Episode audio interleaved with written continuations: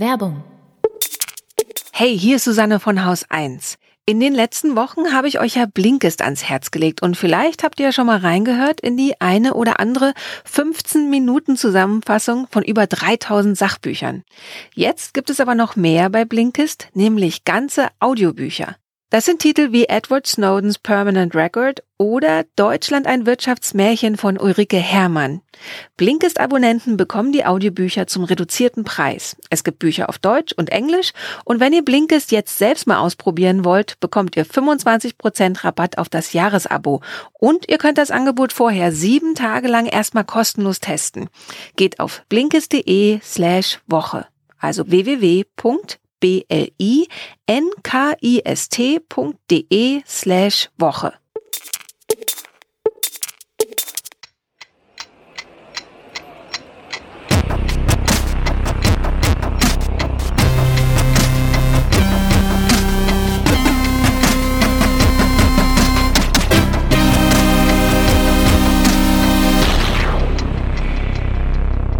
Willkommen zur Wochendämmerung vom 5. Juni 2020 mit Diskriminierung. Covid-19 ist nicht vorbei. Mehr Viren. Proteste in den USA. Der Stimmung im Land. Polizeigewalt.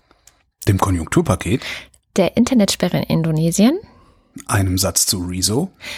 Einer Schuldenpause für afrikanische Staaten. Katrin Rönecke. Ökostrom und Holger Klein. Ha! Ökostrom und Holger Klein. Damit hätten wir den Sendungstitel, oder? Ja. Hast du eigentlich Ökostrom? Ja, natürlich. Ja, sehr gut. Also das ist ja das Billigste, was man machen kann. Also ich meine, ne, ich fahre mit Verbrennerfahrzeugen durch die Gegend und schäme mich bei jedem Kilometer, aber wenigstens Ökostrom kann man ja mal machen. Ja, das stimmt. Wo wollen wir denn anfangen? Wo wollen wir denn einfach mal Vielleicht anfangen? wieder wie immer mit Covid erstmal, dass alle, die darüber nichts hören wollen, das schnell überspringen können. Ja, wobei ja alles so ein bisschen Covid ist gerade. Aber ja, gut, okay. Also es diffundiert ja jetzt gerade, es ist ja jetzt gerade nicht mehr die singuläre Meldung, sondern es diffundiert ja jetzt gerade in alle gesellschaftlichen, politischen Bereiche hinein und, und so, ja. Ja, ich habe aufgeschrieben, Covid-19 ist nicht vorbei und dann habe ich gedacht, das klingt jetzt wie so eine totale Binse, oder? Also Ja. Total. Aber wie nicht vorbei das ist, das habe ich selber nicht so ganz gecheckt, ehrlich gesagt. Ähm, mir ist die Tage mal die Zahl über den Weg gelaufen, wie viele Menschen weltweit sich jeden Tag neu anstecken. Ich weiß nicht, kennst du diese Zahl? Nee. Was würdest du schätzen? Weiß ich nicht. Finde ich, finde ich auch sch- schwer. Also, weil ich, ich wohne halt zwar auf einem Planeten, aber die, keine Der Ahnung. ist groß.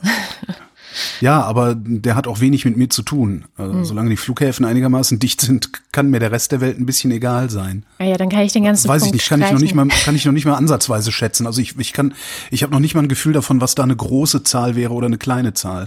Also ich muss sagen, die Zahl, es sind immer so um die 100.000 pro Tag, die hat mich schon überrascht in der Ja, Menge. bei acht Milliarden ist das jetzt aber auch nicht wirklich viel. Ne? Also es schwankt so zwischen 80.000 und 135.000, ist natürlich nicht jeden Tag gleich. Und drei Viertel davon stammen aus den ärmeren Ländern der Welt. Also sowas wie Russland, Brasilien und Mexiko ist da auch noch dabei, aber auch so Länder wie Jemen oder Ecuador. Das heißt, drei Viertel der neuen Fälle, die momentan passieren, passieren nicht in den reicheren Ländern dieser Welt. Und wahrscheinlich liegen diese Zahlen sogar noch sehr viel höher, ähm, weil ja gerade auch in den armen Ländern sind ja überhaupt nicht die Testkapazitäten da, um zu gucken, wer hat's denn jetzt oder wenn jemand gestorben ist, ist er jetzt daran gestorben. Das heißt, die Ja, du kriegst es Dunkelziffer. wirklich nur mit, wenn er, wenn er im Krankenhaus liegt. Ne? Ja, genau. Und die Dunkelziffer ist dann natürlich noch mal viel, viel höher. Also da gab es jetzt auch eine Studie, die versucht hat rauszufinden oder so eine Art, das heißt ja nicht Studie, sondern dank Christian Drosten wissen wir, das heißt Modellierung, äh, herauszufinden, wie hoch so die Dunkelziffern so sind. Und zum Beispiel fand ich erstaunlich, in Deutschland geht man von einer Dunkelziffer von ungefähr 1,8 ähm, mal den Wert, den wir wissen, aus. Also Mhm. das 1,8-fache ist jetzt nicht so irre viel. In anderen Ländern ist es halt viel höher, also bis zu das Zehnfache oder so. Also es gibt auch eine große Varianz in den unterschiedlichen Ländern. In Italien zum Beispiel irre hoch. Ähm, und es liegt einfach an den Testkapazitäten, die man hat. So. Naja. Und ähm, das fand ich einfach ziemlich krass, weil für uns habe ich so das Gefühl, hier so, gerade auch in Deutschland und in Berlin, hat man ja so ein bisschen eine Erholung gerade oder Mhm. Ja, es, es ist auch wieder ein. Eine Rückkehr der Sorglosigkeit ist das, was ich zu sehen glaube. Das stimmt, das stimmt. Also vor allen Dingen bei de- den einzelnen Menschen. Also ich war letzte Woche in einem Biergarten zum ersten Mal seit äh, gefühlt zehn Jahren, ähm, was ein sehr schönes Gefühl war. Und die hatten wirklich sehr gut getrennt, also die Tische voneinander getrennt. Ähm, Personal ist mit äh, Mund-Nasenschutz rumgelaufen. Und ähm, die Stühle standen halt so an den Tischen, wie sie sie da hingestellt haben. Und dann setzte sich eine Vierergruppe an den Tisch. Und einer aus dieser Vierergruppe meinte, seinen Stuhl jetzt äh, nicht an der Längsseite stehen haben zu wollen, sondern an der Schmalseite. Dadurch ist der mit seinem Stuhl näher an unseren Tisch rangekommen. Und da sprang dann sofort eine Kellnerin hin und sagte, nee, nee, du stellst den Stuhl jetzt schön wieder dahin. Das ist hier alles genau ausgemetert. Äh, der Abstand musste eingehalten werden. Und dann wollte der diskutieren, der Idiot. ja. Äh, das ist so, ja, das fand ich so ein bisschen symptomatisch oder, oder, oder symbolträchtig für den Umgang eines nicht geringen Teil der, Teils der Bevölkerung, den ich hier gerade so sehe. Also, War das ich ein bin ein Mann? bisschen irritiert. Ja, natürlich war das so- ein Mann. Weil da Ja, gibt es auch eine, eine neue Studie des Max-Planck-Instituts für demografische Forschung in Rostock, die festgestellt hat, dass Frauen sich eher an die äh, Covid-19-Regeln halten, ihr Verhalten auch eher ändern, um sich und andere zu schützen als Männer. Also Ja, das, äh, Wundert mich jetzt nicht. ja. Also ich das ist, das äh, kannst du dir ja in allen anderen Bereichen der Gesellschaft genauso angucken, dass Frauen eher dazu neigen, sich ein bisschen zurückzuhalten und äh, Typen eher dazu neigen, ihren Pimmel raushängen zu lassen. Also das ist ja nun wirklich nichts Neues. Ja, aber es ist tatsächlich nicht nur so, dass sie sich zurückhalten, sondern sie sehen auch wirklich eine größere Gefahr in dieser Krankheit für sich, aber auch eben für ihre Familie, für ältere Leute, für die Gesellschaft, als es Männer tun. Und auch ganz interessant, in dieser Studie wurde das auch nochmal nach Ländern getrennt. Und da sieht man dann diesen Effekt, von dem ja immer die Rede ist, dieser, dieses Paradox von Prävention, was wir, glaube ich, in Deutschland ganz stark merken. Ähm, während in Italien fast 70 Prozent Covid-19 als eine große Gefahr ansehen. Also das ist so der höchste Wert, den man in Europa gerade hat, logischerweise, weil da sind auch die meisten Menschen gestorben.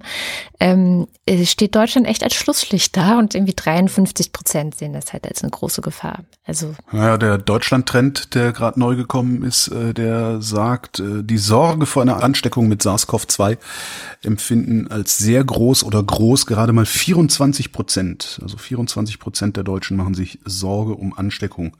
Damit, was ich wirklich faszinierend finde, weil äh, ja, wie du schon sagtest, das ist nicht vorbei. Aber man könnte jetzt auch mal dieses Verhalten von, von Typen, ähm, könnte man vielleicht mal mappen auf die äh, Lebenserwartung, die ja bei Typen auch niedriger ist als bei Frauen.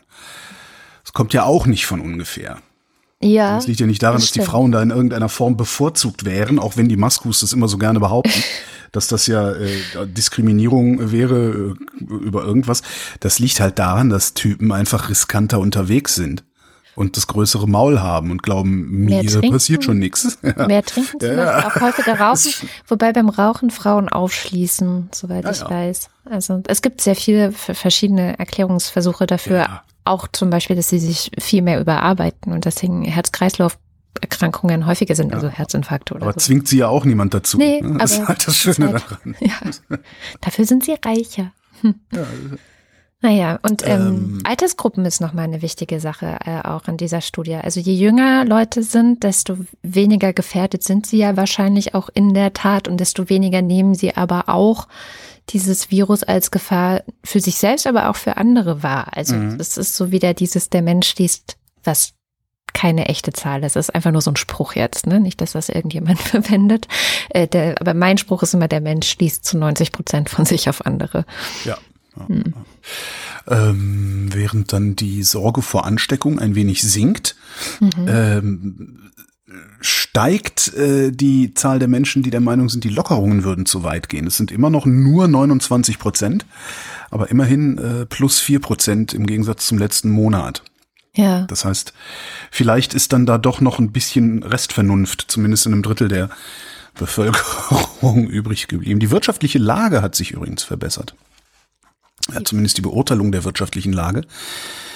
Plus acht Prozent sagen die wirtschaftliche Lage, also meine wirtschaftliche Lage ist gut. Nicht Holgis wirtschaftliche Lage, sondern eine persönliche wirtschaftliche Lage. Äh, gut bis sehr gut sagen 40 Prozent, plus acht Prozent. Also ähm, schlecht sagen nur noch 15 Prozent. Das sind minus zwölf. Das heißt, äh, die Leute sehen ein Licht am Ende des Tunnels. Also im Vergleich zu April Mai, ist das. Äh, Im Vergleich zu Mai. Mai, okay. Immer im, ja, ja, im Vergleich zu Mai. Also beziehungsweise zu, ja, dann wahrscheinlich Zahlen aus dem April. Zahlen aus April, ja. genau. Ja, ja, ja. Ja.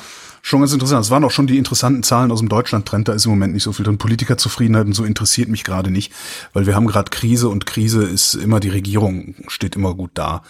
So und die SPD schafft es natürlich wie immer nicht, sich sauber zu verkaufen. Darum sieht das jetzt so aus, als hätte die CDU da irgendwie was auf die Reihe gekriegt, was sie nicht hat. Allenfalls Angela Merkel, die ja nicht mehr Kanzlerin werden will, wie sie diese Woche nochmal bekräftigt hat.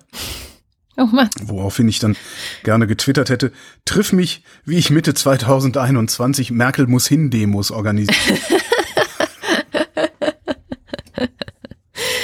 Oh Mann, das ist auch ganz interessant. Ich habe nochmal so eine, ähm, weil ja auch ne, die Regierung kriegt Applaus für irgendwas, was sie gar nicht so richtig, weiß ich nicht, oder vielleicht zu viel Applaus oder was weiß ich, ähm, bin ich über eine Zahl gestolpert, dass ja die Türkei immer wieder als Positivbeispiel genannt wird für ihren Umgang mit ähm, dem, dem Virus und der Pandemie.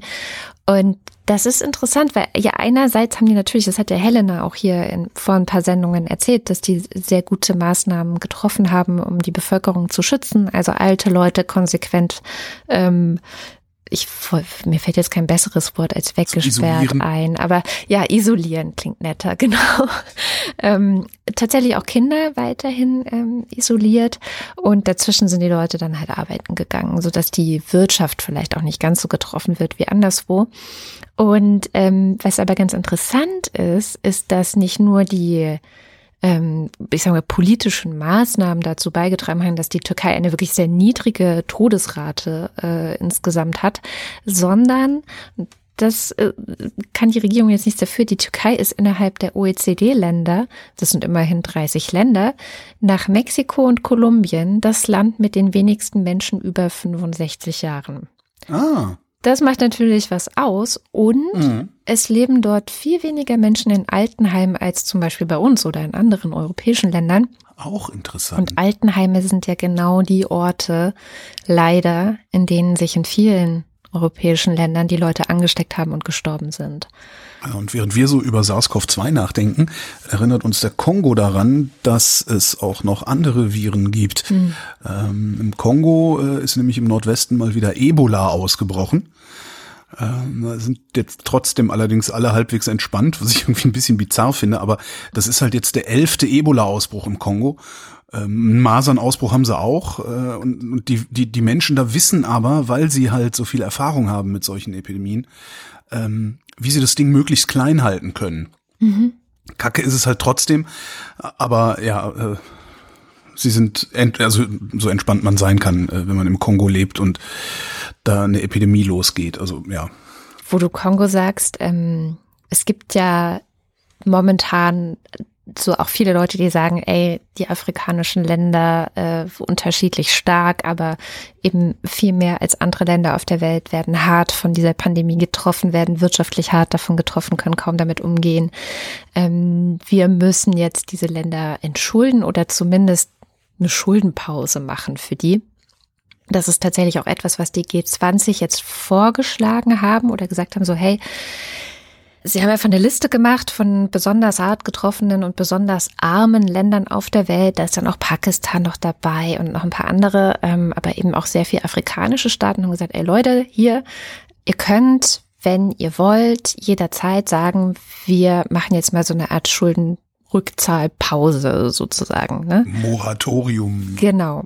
Und das Interessante und was ich auch irgendwie so, was mich auch sehr ratlos zurückgelassen hat daran ist, dass die meisten afrikanischen Staaten und oder die Regierungen dieser Staaten gesagt haben, nee, lass mal Leute, nehmen wir nicht.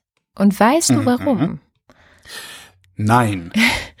Ist wieder so ein Punkt, wo ich etwas mehr über die verdammte Weltwirtschaft verstanden habe, weil wenn diese Länder sagen würden, ah, okay, geil, wir nehmen das Angebot der G20 an und wir ähm, machen so einen Schuldenstopp sozusagen, dann würden sie von Ratingagenturen wie zum Beispiel Moody's, und die haben das tatsächlich mhm. bei Pakistan zum Beispiel gemacht, Pakistan hat gesagt, wir machen das, sofort herabgestuft und das würde ihre Ökonomie, die gerade teilweise so ein bisschen am Aufsteigen vielleicht ist, noch weiter zurückschlagen, dass sie sagen, nee, also das, das würde uns, also es ist so eigentlich ein Double Bind, ja, also es würde uns noch weiter zurückbringen, als wir jetzt eigentlich schon sind oder als wir durch die weiteren Schulden, die wir machen, kommen. Deswegen nehmen wir dieses Angebot nicht an. Das hat mich ehrlich gesagt ein bisschen deprimiert. Ich finde, ja, nee, jein. Ne? Ich meine, dieses, dieses Selbstbewusstsein musst du dir auch erstmal leisten ja, können. Und das, das, wiederum finde ich jetzt gar kein so schlechtes Zeichen. Das heißt ja, dass äh, diese Länder immerhin davon ausgehen, dass sie es irgendwie mittel- oder langfristig aus eigener Kraft schaffen, ja. ihre Schulden zu bedienen. Und das finde ich gar nicht mal schlecht. Also das, das, das, ich finde das ein positives Signal. Ja, trotzdem. Man müsste jetzt halt noch mal reingucken, genau, äh, was das in Zahlen heißt. Ne? Kann ja. natürlich auch sein, dass da einfach irgendwelche idiotischen Potentaten sitzen und sagen, nee, mit euch spiele ich nicht. Nee, nee. Obwohl alles irgendwie um sie rum zusammenbricht, kann auch sein, ja. Naja, das Blöde ist, dass sie halt in der Falle sitzen, weil sie könnten natürlich das sehr, sehr gut gebrauchen, dass sie wirklich ähm, jetzt bis Jahresende oder bis wann auch immer eben diese Schulden nicht weiter bedienen müssen. Gleichzeitig aber können sie es halt nicht machen, weil sie dann herabgestuft werden. Und das ist schwierig. Und es gab dann auch einen Vorschlag von der UN, glaube ich, war das, also so eine UN-Sonderbotschafterin oder was weiß ich, also UN-Tante für Ökonomie, die vorgeschlagen hat, also was es eigentlich braucht, ist jemand, der so eintritt als Zwischenhändler sozusagen und sagt so hier, wir sammeln so ein bisschen was wie wie Bonds auch für, wie wir es jetzt auf europäischer Ebene machen, eben für afrikanische, für ärmere Länder in Afrika. Und dieser jemand oder diese Institution oder wer auch immer das dann macht, eine Bank oder hm, müsste aber so viel Geld in der Tasche haben, dass er sozusagen alle Gläubiger, die da rein investieren, auch auszahlen könnte, wenn es diese afrikanischen Staaten nicht schaffen. So, damit das naja, Vertrauen in dieses ganze Ding eben groß genug ist, dass auch wirklich Geld reinkommt. Und es gibt momentan niemanden, der diese Rolle einnehmen würde. Daran mangelt's. Was diese Staaten allerdings auch machen könnten, ist äh, meinetwegen auch, auch panafrikanisch. Ich weiß nicht, ob die so gut organisiert sind, so eng miteinander reden. Es gibt da ja auch Organisationen, mhm. dass die selber so einen Fonds auflegen. Ja. Wobei es dann natürlich auch sein kann, dass äh, irgendwie Südafrika sagt, ey, warum soll ich die Schulden für Marokko genau. bezahlen? Äh, hier kriegst du es ja noch nicht mal auf die Reihe, dass, dass die Bayern die Schulden für die Tiroler bezahlen wollen. Und Marokko und Südafrika liegen, glaube ich, ziemlich weit weiter auseinander als Bayern und Tirol. Naja. Ja, das glaube ich allerdings auch. Wo wir bei Geld sind. Ähm, wir kriegen ein Konjunkturpaket, äh, jede Menge Milliarden sind da drin, äh, unter anderem 300 Euro pro Kind für die Familien. Äh, Finde ich eine gute Sache, könnte man direkt verrechnen äh, mit dem Ehegattensplitting, weil das ja sowieso abgeschafft gehört, dann wäre das zumindest schon mal eine Nullsumme.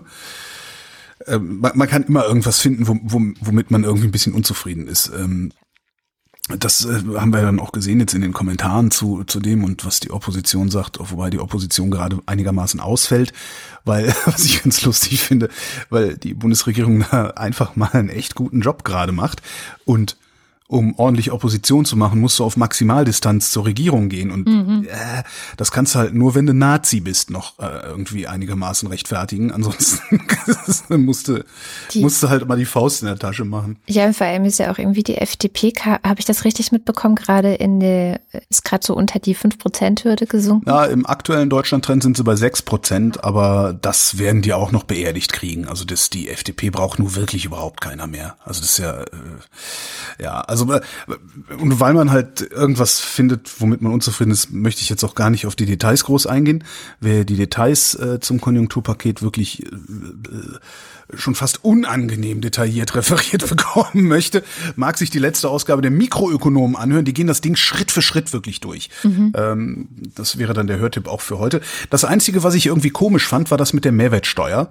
Ähm, die Mehrwertsteuer wird gesenkt, temporär, und zwar von Juli, also Juli bis Dezember, das zweite Halbjahr 2020, werden wir mit reduzierten Mehrwertsteuersätzen ähm, hier konfrontiert werden. Ähm, weil ich das so komisch fand, habe ich einen Fachmann angerufen Und das ist der Rüdiger Bachmann. Rüdiger Bachmann ist Wirtschaftswissenschaftler an der University of Notre Dame in Indiana, USA. Und wir hatten leider arge, arge Mikrofonprobleme und haben uns darum kürzer gefasst, als es eigentlich angemessen gewesen wäre. Ich bitte um Verzeihung. Also, die Mehrwertsteuer sinkt zwischen Juli und Dezember von 19 auf 16 beziehungsweise von 7 auf 5 Prozent. Da denke ich mir doch als Anbieter, geil, ich verdiene mehr, indem ich meine Preise bei 119 lasse, aber nur 116 Kosten habe. Ich habe also 3 Prozent mehr Einnahmen, ne? wie damals bei Mövenpick vor 10 Jahren. Äh, wie soll auf diese Weise der Konsum steigen? Gut, du hast schon gleich den Pferdefuß der ganzen Strategie angesprochen. Also zunächst mal äh, sollen wir vielleicht darüber reden, warum die Strategie eigentlich funktioniert, jedenfalls in der Theorie. Es gibt durchaus auch empirische Evidenz in einem leicht anderen Setting, wo man das untersucht hat, von einer angekündigten Mehrwertsteuererhöhung, wo das funktioniert hat im Sinne eben genau der, der ökonomischen Theorie. Also es geht eben darum, dass man temporär Preise senkt, damit die Leute sozusagen Konsum vorziehen und eben so die Wirtschaft anzukurbeln. Wir wissen, dass sie bei Mehrwertsteuererhöhungen oder angekündigten Mehrwertsteuererhöhungen äh, in der Tat äh, funktionieren. Also da haben wir Evidenz. Mitte der 2000er Jahre wurde eine Erhöhung tatsächlich früher angekündigt und dann haben die Leute vorher gekauft auf wie verrückt. Ja, also das war ein ähnlicher intertemporaler Substitutionsmechanismus, äh, wie die Ökonomen das nennen. So, die Frage ist jetzt, gibt es dafür Gründe anzunehmen, dass die Preissenkungen weitergegeben werden, ja oder nein? Das wird sicher nicht in allen Branchen der Fall sein. Und da muss man dann aber auch sagen, jetzt gerade speziell in der Gastronomie, wenn die ein bisschen die Margen gestärkt bekommen, schadet es ja nichts. Die haben ja, sind ja wirklich stark gebeutelt und werden auch weiterhin stark gebeutelt, weil sie ja nicht voll aufmachen dürfen. In anderen Bereichen, glaube ich, gibt es schon Hinweise darauf, dass die Preissenkungen tatsächlich auch weitergegeben werden. Im Einzelhandel zum Beispiel, wo wir eine sehr starke Wettbewerbssituation haben. Also je stärker die Wettbewerbssituation in dem Markt, desto eher werden diese Preissenkungen tatsächlich auch weitergegeben werden. Und wenn es nicht funktioniert, kann man ja durchaus auch noch ein bisschen, sagen wir mal, politisch äh, darauf hinweisen und die Geschäfte dann auch sozusagen in den ein Shaming und ein Dissen machen. Ne? Äh, das kann man schon ein bisschen steuern. Äh, ich vermute auch, dass die Bildzeitung entsprechende Kampagnen machen wird, wenn die Mehrwertsteuer nicht weitergegeben wird. Das kann in dem Fall dann tatsächlich sogar helfen. Ähm, und ich kann mir da schon vorstellen, dass Lidl jetzt sagt, bei uns kriegen sie die volle Mehrwertsteuersenkung, wird durchgereicht. ja. Und äh, da muss Aldi nachziehen, etc. etc. Also da ist doch relativ starker Wettbewerb und ich bin ganz optimistisch, dass es klappt. Okay, jetzt ziehen wir durch diese Steuersenkung den Konsum vor in, äh, das, in die zweite Hälfte des Jahres 2020. Der bricht dann aber doch ab Januar wieder ein. Zum Teil ist es gewollt. Die Idee ist, wie das funktioniert, ist eben tatsächlich, dass dann ja die Wirtschaft hoffentlich auf einem besseren Pfad wiederum ist, sodass man den Konsum sozusagen über die Zeit versucht, ein bisschen zu kletten. Also es soll natürlich, die Hoffnung ist natürlich, dass im Januar nächsten Jahres wir aus anderen Gründen auch höheren Konsum haben, ja, weil die Leute eben wieder mehr Einkommen haben, weil sich ihre Unsicherheit stabilisiert hat, weil die pandemische Situation hoffentlich besser ist. Und was eben diese Mehrwertsteuersenkung idealerweise tut, ist es sozusagen über den Zyklus ein bisschen zu kletten, damit der Gesamtausfall nicht jetzt kommt. Das ist natürlich schon ein bisschen ein Gamble-Spiel auch tatsächlich. Wenn die Pandemie nicht endet und äh, wir im Winter eine zweite Welle bekommen, dann wird das alles nichts genützt haben. Also ein bisschen ein Glücksspiel auch, was die Bundesregierung da macht. Ja, das ist mir so das hört sich sehr negativ an. Also ja, stimmt, ja, eine Wette auf die Zukunft. So. Eine Wette, ja, auch selbst das ist vielleicht für manche negativ. Ich glaube, es bleibt dir gar nichts anderes übrig, als es jetzt zu probieren. Ich glaube, nach dem jetzigen Stand des Wissens muss man es probieren. Es ist keine unverantwortliche Wette, aber es ist schon klar, es, kann, es können noch viele schlimme Dinge kommen auf der pandemischen Seite. Du sagtest, äh, die Bundesregierung habe eigentlich gar keine andere Wahl gehabt. Wenn du so auf dieses Konjunkturpaket in seiner Gesamtheit guckst, ähm, was hättest du anders gemacht? Nee, das habe ich nicht gesagt, dass sie keine Wahl gehabt hätte. Ich bin mir nicht sicher, ob wir das Konjunkturpaket jetzt schon brauchen. Also ich, ich sehe die Argumente ja, ich dafür. Und ich, mhm. aber ich sehe auch Argumente dagegen. Ich bin da so ziemlich right in the middle. Wenn man ein Konjunkturpaket jetzt machen will, finde ich die Maßnahmen ziemlich alle gelungen gut äh, muss ich ehrlich sagen. Da sind eigentlich alle Maßnahmen drin, die ich auch gefordert hätte und gefordert habe in der, mhm. in, in der öffentlichen Diskussion. Ähm, ja, und vor allen Dingen sind auch bestimmte Maßnahmen nicht drin, die Mist waren. Also die berühmte Abwrackprämie zum Beispiel, die hat nämlich ökologisch und ökonomisch keinen Sinn gemacht. Insofern, wenn der politische Wille so ist, dann ist es schon sehr gut gemacht. Also da bin ich da kann ich nur großes Lob aussprechen und ist auf der Höhe der, der Empirie und der ökonomischen Theorie. Wenn die, dass die Abwrackprämie ökologisch keinen Sinn macht, äh, kann ich nachvollziehen. Aber warum macht die ökonomisch keinen Sinn? Naja, also erstens mal äh, haben die Autofirmen nach wie vor dicke äh, Pockets, die können schon deinen Umsatzausfall mal verkraften. Das mag bei dem einen oder anderen Zulieferer noch vielleicht anders aussehen, aber die großen Autokonzerne, die haben schon ganz gut verdient. Äh, zweitens äh, haben sie halt auch die Elektrowende verschlafen. Ja, ist nicht klar, dass man die jetzt auch noch belohnen soll dafür, für, für schlechtes Verhalten. Das wäre also so ein, eher so ein fast ordoliberales Argument, ja. Und ich glaube sogar, dass im Zweifel der Individualverkehr eher einen Boost bekommen wird im Zuge der Krise, weil die Leute vielleicht weniger ÖPNV nutzen werden, beziehungsweise vielleicht eher zu Hause Urlaub machen. Und zu Hause Urlaub machen bedeutet, wenn man halt an die Nordsee oder Ostsee fahren will, wie wo kommt man da hin? Da kommt man halt oft mit dem eigenen Auto hin. Hinzu kommt, dass die Ölpreise extremst niedrig sind. Ja. Und solange die weltweite Konjunktur sich nicht ändert, wird das auch noch bleiben. Also mit anderen Worten, es spricht alles für eher einen Autoboom, der ohnehin stattfinden wird. Äh, und da braucht man die nicht noch zusätzlich dann unterstützen. Und äh, wie gesagt, die haben genug Geld, die könnten ja die Preise senken. Warum soll man denen noch eine Abwrackprämie geben? Angenommen, wir kriegen eine zweite Welle. Ähm, ist nach dieser zweiten Welle dann auch noch genug Geld da, nochmal so ein Konjunkturpaket zu machen? Also ich würde sagen, ja, äh, irgendwann werden die Spielräume immer kleiner, ist schon klar. Auch Deutschlands Schuldenkapazität ist nicht unbegrenzt. Wir reden jetzt ungefähr von 80 Prozent Schulden zu Bruttoinlandsprodukt, ja, von ungefähr 60 auf. Das ist schon ein relativ starker Anstieg, ist klar. Es gibt aber auch Länder wie die USA und Japan, die mit deutlich höheren Schuldenquoten sehr gut dastehen, also ökonomisch jedenfalls vernünftig dastehen. Da muss man jetzt nicht gleich die Panik schieben. Aber schon klar, dass es ganz gut wäre, wenn diese Schuldenquoten, nicht die Schulden selber, aber die Schuldenquoten abgebaut werden über die Zeit, vor allen Dingen durch höheres Wachstum natürlich auch. Also wenn man das Bruttoinlandsprodukt erhöht, erhöht äh, senken sich die Schuldenquoten natürlich. Ähm, das ist schon irgendwann das Gebot der Stunde. Aber ich meine, wenn man jetzt nicht bereit ist, Schulden zu machen, bleibt uns eigentlich ja fast nichts anderes übrig. Wir müssen ja weitermachen. Es muss ja weitergehen, auch in der Pandemie. Es muss ja weitergehen. Und zehn Minuten nachdem wir aufgelegt hatten, kam dann äh, auch tatsächlich die Pressemeldung von Lidl, mm. dass sie die Steuersenkungen an die Kunden weitergeben wollen. Äh, und auch Aldi hat das schon. Ja, ich wollte gerade sagen, von Aldi so, habe ich es auch gesehen, ja. Jetzt haben wir äh, zwei Begriffe gehört. Ähm, der eine, den merken wir uns, den, der ist nämlich sehr schön, das ist intertemporaler Substitutionsmechanismus. Ja. Was heißt das denn, Holger, bitte? Naja, das ist das, was, was wir mit dieser, mit dieser Mehrwertsteuer machen. Zeitliche Ersatzhandlung. Genau. Zusätzliche Ersatzhandlung, genau. Und das andere ist Ordoliberalismus. Kurz, falls sich jetzt wer fragt, was zum Teufel ist denn Ordoliberalismus? Ordoliberalismus ist ähm, die Vorstellung einer Marktwirtschaft, in der der Markt einen ordnungspolitischen Rahmen setzt und innerhalb dieses ordnungspolitischen Rahmens alle, alle Marktteilnehmer machen können, was sie wollen. Mhm. Äh, der Staat aber darauf achtet, dass jeder auch wirklich machen kann, was er will. Sprich, Kartellrecht. Ja, also ja. sowas wie das Kartellamt leitet sich aus Ordoliberalismus ab. Und ähm, die Erweiterung des Ordoliberalismus ist eigentlich die soziale Marktwirtschaft. Also im Grunde, ich hab's mal so, ich, also das Stammhirn der sozialen Marktwirtschaft ist der Ordoliberalismus, so würde ich es vielleicht mal bezeichnen. Ja. Stammhirn, Stammhirn. Scheiße, stimmt. Da war, da war ja was. Nee, so hatte ich das jetzt gar nicht, aber ja. Tja, Finde ich gut. Also ja, ich kann dazu gar nicht viel sagen, außer dass ich gestern gemerkt habe, in so einer komischen Diskussion, die ich reingeseppt hatte, wo dann Peter Altmaier saß, äh, Annalena Baerbock saß und noch weitere Leute, deren Namen ich mir nicht merken konnte auf die Schnelle und auch darüber diskutiert haben, über dieses Konjunkturpaket eben und auch wie grün das jetzt vielleicht ist oder so, da habe ich auch gemerkt, dass es Annalena Baerbock sehr schwer fiel, Kritik daran zu bringen. Mhm. Es war, also sie hat jetzt nicht so die beste Figur gemacht in der Runde.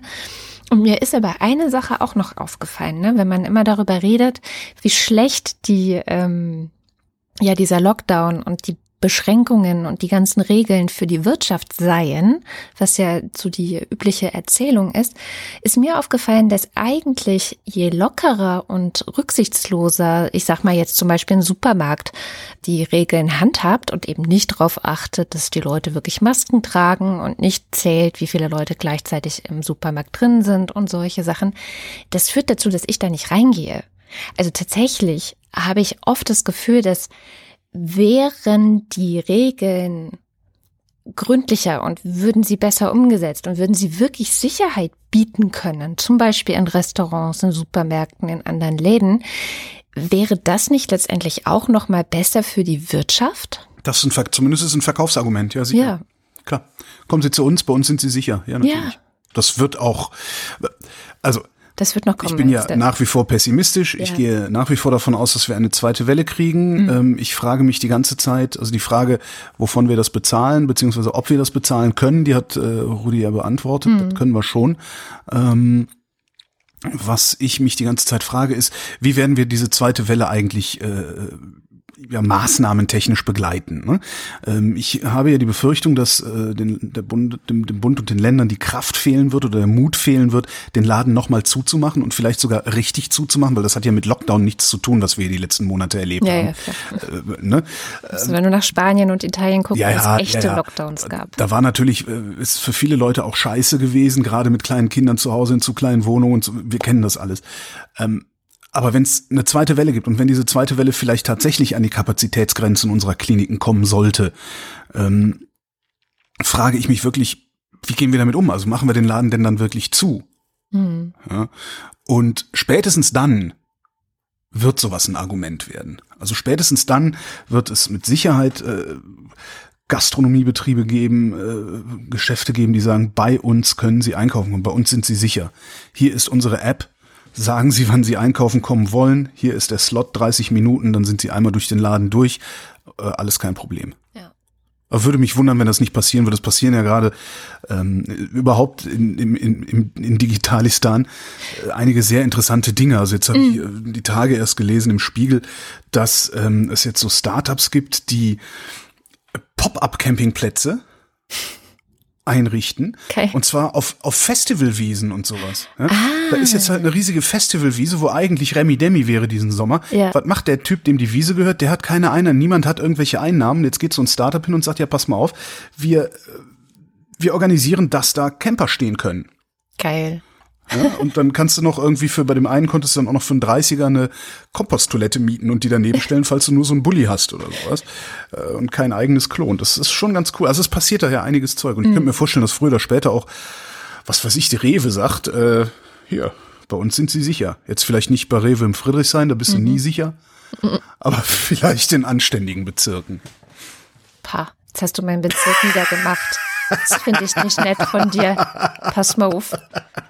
Apropos Bezirk. Berlin hat ein neues Antidiskriminierungsgesetz bekommen jetzt gerade diese Woche.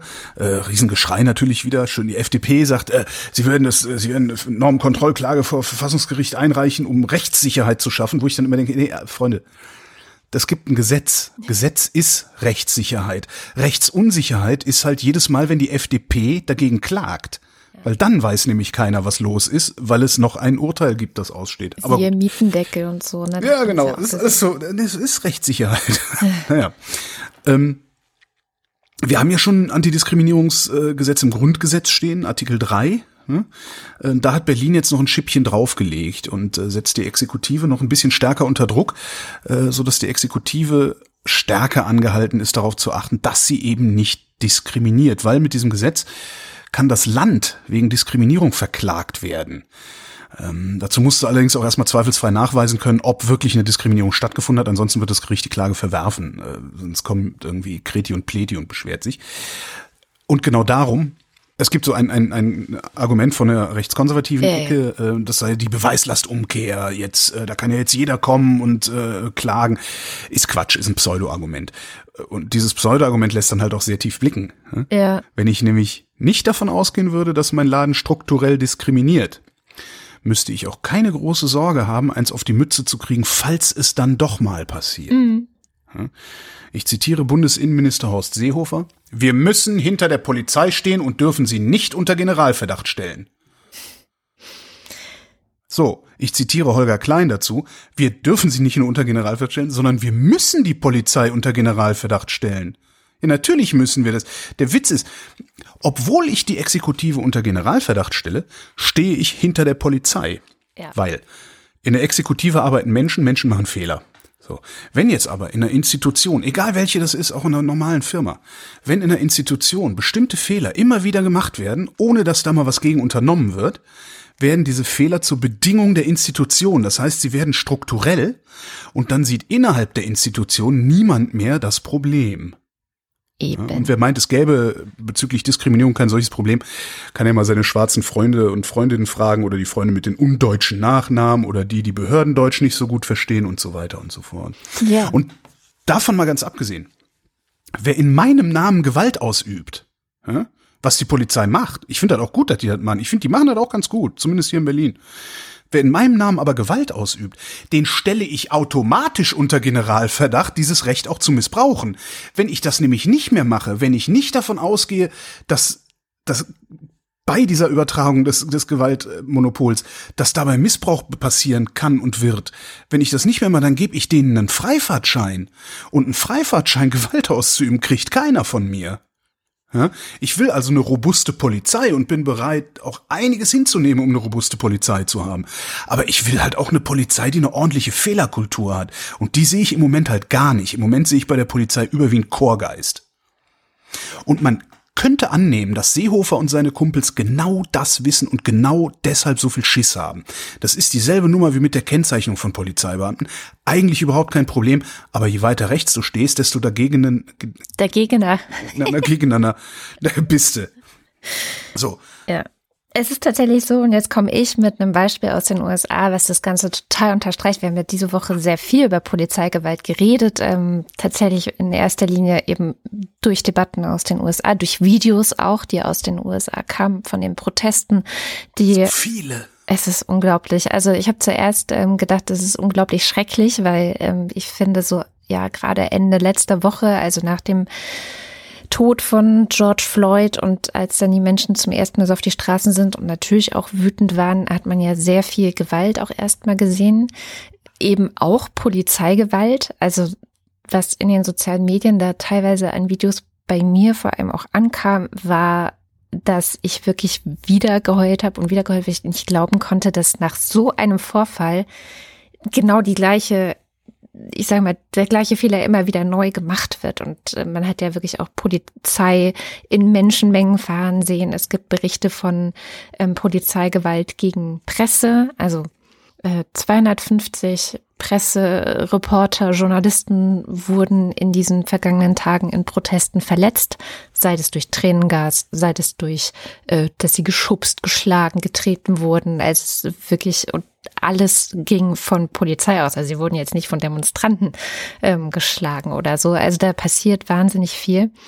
Und es gab einen sehr schönen Artikel in meinem Economist äh, diese Woche eben auch zum Thema Polizeigewalt.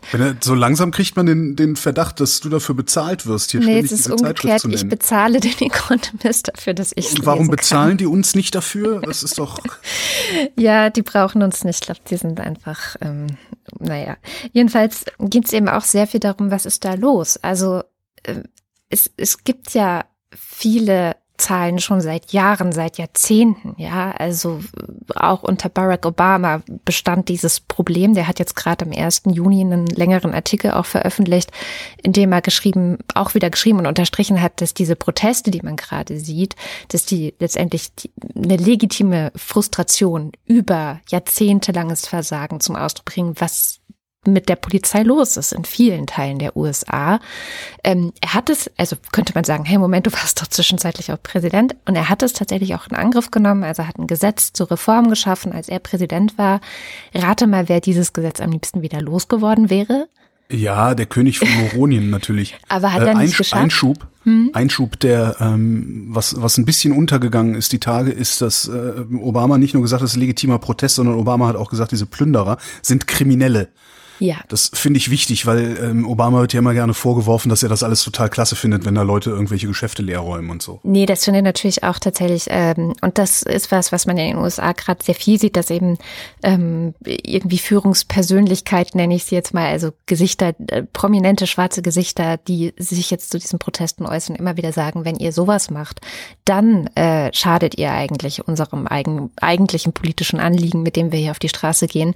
Und tatsächlich findet es auch mehr und mehr mehr statt, dass denn die Protestierenden selber dafür sorgen, dass eben keiner ausschert. Oder was ich auch gesehen habe, waren Bilder von Protestierenden, die ähm, Schäden an Läden wieder in Ordnung gebracht haben, die andere demoliert hatten und sowas. Also Und man muss auch dazu sagen, dass ähm, unter denen, die jetzt so randaliert haben, waren auch nicht wenige Weiße. Also das kommt halt auch noch dazu. Das ist mhm. ja, du hast ja so einen Katastrophentourismus dann auch. Ähm, wir kennen das aus Hamburg mit den G20, dass da auch Leute angereist sind, die einfach nur Krawall wollen. Ja. Erlebnisorientierte Jugendliche hat man das irgendwann mal genannt in, in der Presse. Äh, ja, naja, jedenfalls ähm, tatsächlich gibt es in den USA halt auch nicht die Polizei.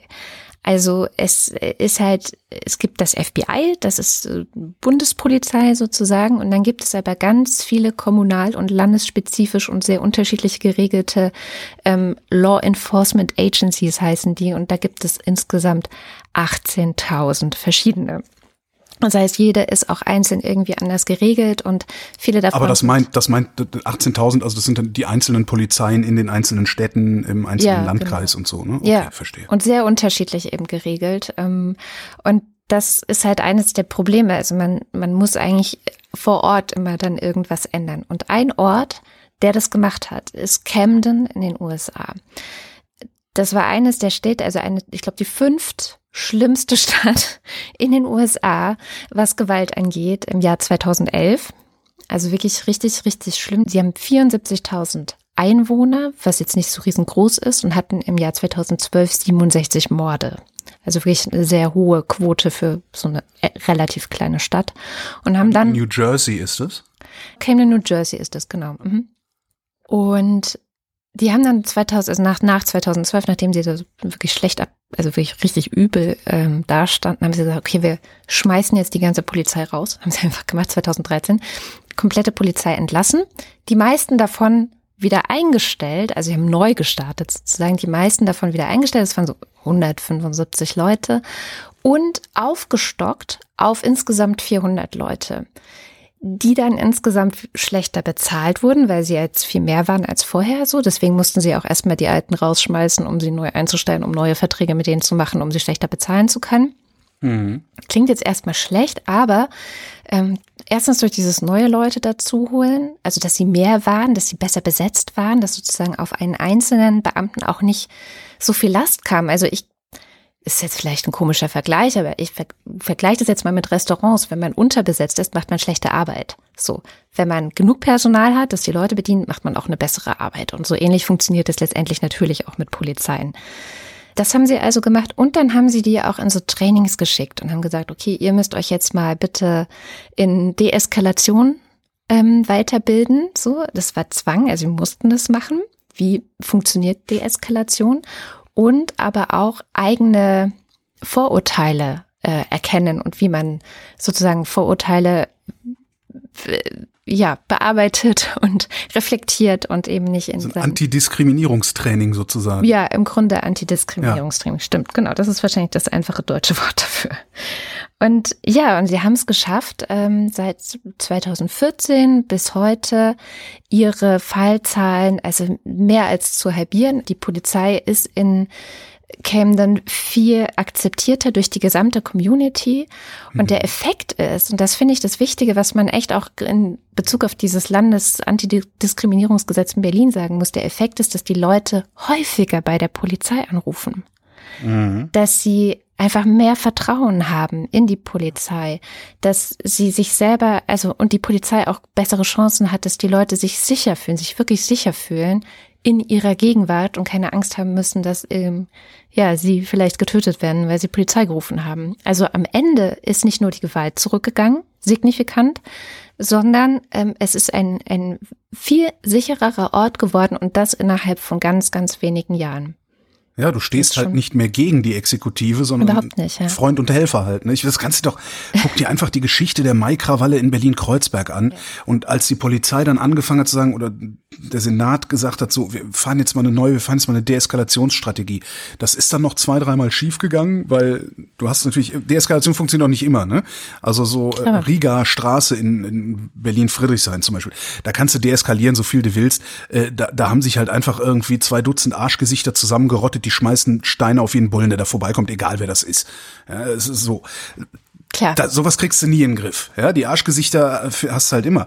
Aber wenn du dir mal anguckst, wie äh, am 1. Mai in Berlin die Bevölkerung, und das waren ja so ex extrem viel normale Menschen auch, äh, die Mitte der Gesellschaft, auf einmal gegen die Exekutive stand, beziehungsweise die Exekutive gegen die Bevölkerung. Und wie sich das geändert hat, seit ja die die Legislative und die Exekutive gesagt, so, pass mal auf, wir fahren jetzt hier mal so eine Deeskalationsstrecke, wir fahren das jetzt mal runter und es ist ja runtergefahren. Mhm. Ja, klar, dieses Maifest ist, ist eine Schrottveranstaltung.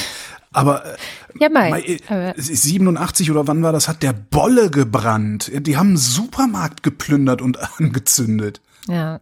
Ja, unglaublich. Also, Kann man sich heute nicht mehr vorstellen, ne? Und das ist nee, echt. Nicht, jedenfalls nicht in Deutschland, in den ja. USA ja schon. Und was ich auch sehr interessant fand an der Methodik, wie die auch vorgegangen sind, die Polizei zu trainieren, die haben so Bodycams bekommen. Ja. Und ähm, wenn sie dann also in einen Einsatz gegangen sind, wurde das alles gefilmt. Und wenn sie zurückkam, wurde dann zusammen auch ähm, mit dem Vorgesetzten das Videomaterial angeguckt und darüber ah, geredet. Und das Aircheck. hat mich, ja, Aircheck nennt man das beim Radio. Ja. Und ich kenne das ansonsten von der Super Nanny früher bei RTL, ne, die dann zu den Familien gegangen ist und so. Und wenn die Probleme hatten mit den Kindern, dann haben die das teilweise auch gefilmt und sich dann mit den Eltern hingesetzt und gesagt, guck mal hier, wie bist du da mit deinem Kind umgegangen? Und dann hm. fällt der Groschen halt ganz oft so, oh Gott, so bin ich, so sehe ich aus. Krass, so. Richtig cool. Ja. Jetzt gab es aber auch irgendeinen Bericht äh, von einem Polizeiübergriff in den USA, wo sämtliche Bodycams ausgefallen gewesen mm, sein ja, sollen, gut. beziehungsweise ausgeschaltet waren. Wobei, das kann man ja auch regeln. Man kann ja sagen, ja klar, wenn du zurückkommst halt und wenn ihr zu zweit da wart und beide Bodycams haben nichts aufgezeichnet, verliert ihr beide euren Job. Das ist halt auch, ne? Also das ist auch eine Möglichkeit. Tatsächlich ist das auch eingeführt worden, dass also wenn man merkt, okay, jemand ist so destruktiv in ja. Äh, unserer Gruppe, dann kann ich auch gegen den vorgehen und dann ist der im Zweifel raus. So, ja. das haben sie halt auch gemacht, na klar. Naja. Ich habe da auch tatsächlich, also ich habe auch ein bisschen, ein bisschen Hoffnung. Also ich bin angesichts dieser Bilder, die da kommen, äh, dieser Übergriffe, die da kommen, äh, sehr sprachlos. Ich wüsste, es ist eh eine sprachlose Woche diese Woche. Hm. Für mich. Das sieht halt schon sehr nach einem faschistoiden Polizeistaat aus oder so ein protofaschistoider Protopolizeistaat. Ähm, Und Militär was mich auch, ne? Also. Ja, wobei das Militär stellt sich ja gerade so ein bisschen gegen den Präsidenten, ne? Also die, die äh, Führung. Ähm, das, wir sehen halt sehr, sehr viele fiese Bilder. Aber gemessen an der Größe dieses Landes, finde ich, sehen wir nicht genug fiese Bilder, um zu sagen, da Polizeistaat. Und das ist, was mir ein bisschen Hoffnung macht. Und darum habe ich jetzt auch vorerst mal beschlossen, die USA als demokratischen Rechtsstaat nicht aufzugeben Nein. und wirklich erstmal zu gucken, wie mittelfristig die Institutionen da auch reagieren und, und, und was da so passiert. Ähm, und wir haben ja auch Wahl, ne? Also das ist, kommt ja auch noch dazu. Es das kann sich ja Problem was ändern im November. Ja, ich glaube nicht. Ich glaube, sie werden Trump wieder wählen. Also da bin ich äh, nach wie vor genauso pessimistisch wie da, äh, vor fünf Jahren. Oder man das ja. Obwohl. Ähm, hm? Schließt doch noch das ist, bitte ab. Das ist ja nur der eine Komplex. Ne? Der andere Komplex, der mich noch sprachloser macht eigentlich, ist äh, dieses Rassismus-Thema, was da jetzt, was da jetzt in, in, den USA noch viel krasser als bei uns so lange unterm Deckel geköchelt hat und jetzt wirklich ausbricht irgendwie. Und ähm, das macht mich tatsächlich sprachlos gerade. Äh, also ich hab, kann mich jetzt so eigentlich allem irgendwie ins Benehmen setzen, so, ne? äh, auch öffentlich. Und ich bilde mir auch gerade bei diesem, beim Thema Rassismus bilde ich mir sogar ein, da schon ziemlich weit zu sein mit der antirassistischen Arbeit an mir selbst. Äh, bloß mir ist jetzt echt gerade mal wieder aufgefallen, das ist ein dermaßen hoher Berg, auf den wir erstmal hoch müssen als Gesellschaft. Und der Weg da hoch, der ist auch nicht die ganze Zeit so komfortabel ausgebaut. Am Wandern war mal schön und pflücken Blümchen und so. Und, und ich, ich stehe, ich bleib jetzt in der Metapher. Ich, ich stehe halt vor diesem Berg äh, auf dem Parkplatz und bin gerade mal aus dem Auto ausgestiegen, hab gerade den Kofferraum aufgemacht und weiß noch nicht mal, welche Schuhe ich anziehen soll, um vielleicht irgendwann überhaupt mal diesen Gipfel äh, erreichen zu können. Und bevor dann irgendwas wirklich in Ordnung kommt, kommt erstmal noch der Abstieg und der geht auch noch mal so richtig auf die Kniegelenke. Und das, du, du sitzt da und denkst so, ja, ich, ich mache ja alles richtig, was ich natürlich nicht mache, aber was kann man sich ja leicht einbilden. Ich mache ja alles richtig. Ich habe auch schon sehr viel verstanden äh, in den letzten zehn Jahren, davor überhaupt nicht. Ähm, aber aber äh, ich würde gerne nicht nur nicht nur mir mir darüber im Klaren sein, dass ich das Problem identifiziert habe, sondern ich würde auch gerne was tun können.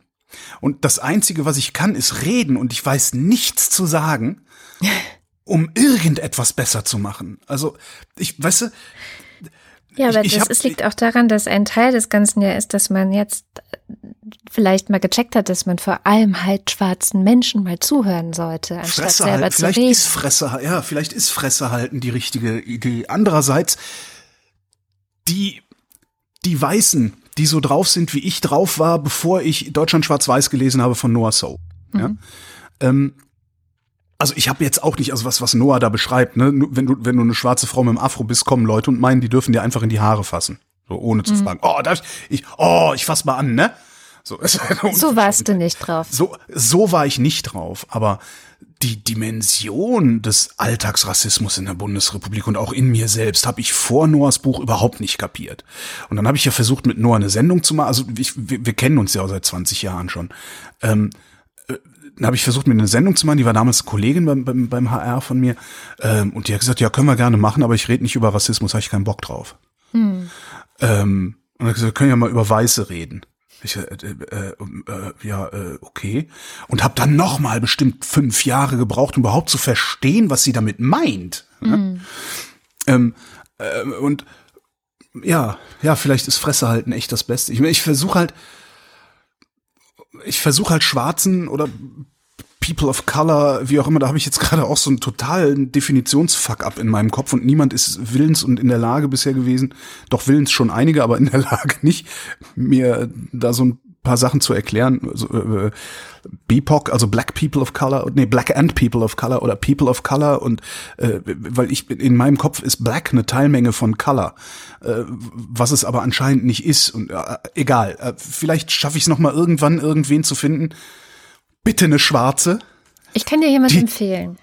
Ja, versuch mal. Ich habe schon mal Marco Mohanwe gefragt, aber der hat nicht reagiert, ähm, weil ich glaube, der könnte das ganz gut erklären. Aber egal ich versuche halt denen keine Sonderbehandlung zu kommen zu lassen. Also People of Color und Schwarz, also BIPOC. Sagt man POC eigentlich? Selbst da, ich Vielleicht sollte ich auch einfach gar nicht drüber reden, weil es geht mich ja eigentlich einen Scheißdreck an.